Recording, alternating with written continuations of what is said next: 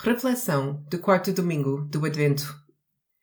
Muitas vezes confundimos alegria com felicidade, mas as duas são muito diferentes. A alegria é um contentamento interior, enquanto a felicidade é uma expressão exterior. A alegria pode suportar adversidades, perseguições, dificuldades e sofrimento, enquanto a felicidade está intimamente ligada às circunstâncias. Enquanto podemos falar da busca da felicidade, a Bíblia diz que a alegria não é algo que se busca. Ela é dada a partir da fonte de toda alegria, Jesus Cristo.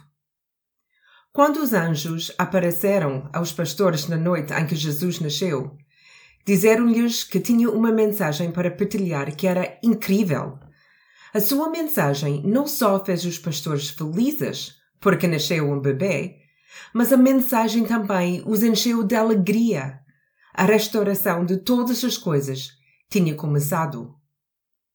Penso frequentemente em Maria e na alegria que ela experimentou desde o momento em que o anjo Gabriel lhe falou, até o momento em que ela esteve com Jesus cara a cara no final da sua vida. Maria tinha sido cheia de alegria, mas também suportou a dor no seu coração. Ela deu à luz ao Messias, ensinou a andar e a falar.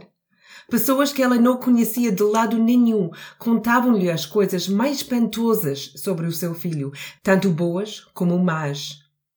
Maria viu Jesus crescer no seu ministério e deve ter visto como se estava a tornar perigoso. Ela tentou por vezes interferir no trabalho que ele estava a fazer, mas isso não impediu Jesus. Maria viu o seu filho morrer na cruz e três dias depois viu como filho diferente. Momentos de tão grande tristeza, felicidade, medo, excitação, expectativa e pavor. E através de tudo isso, alegria. A força consistente que vem do Senhor. alegria é um fruto do Espírito. Cresce ao lado do amor, paz, paciência, amabilidade, bondade, fidelidade, modéstia e autodomínio. Todos esses frutos se sustentam uns aos outros para que cresçam até a sua plenitude. Não podemos ter alegria completa se um dos frutos tiver sido negligenciado ou não tiver a amadurecer.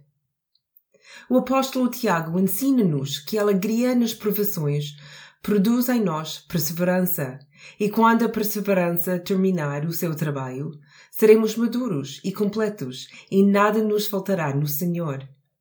E podemos aprender a ser alegres. Paulo aprendeu. Ao longo do seu ministério, independentemente do que enfrentou ou teve de suportar, suportou com alegria. A sua alegria não estava ligada às suas circunstâncias, mas sim ao seu Senhor.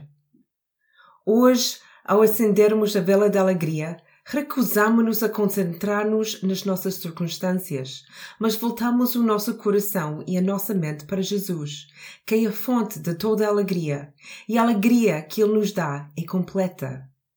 Cantei que Salvador chegou, fala da esperança do Messias vindouro, de reconciliação entre nós e Deus e de restauração de toda a criação. Alegria a compreensão interior de que, com Jesus, tudo está bem com a minha alma.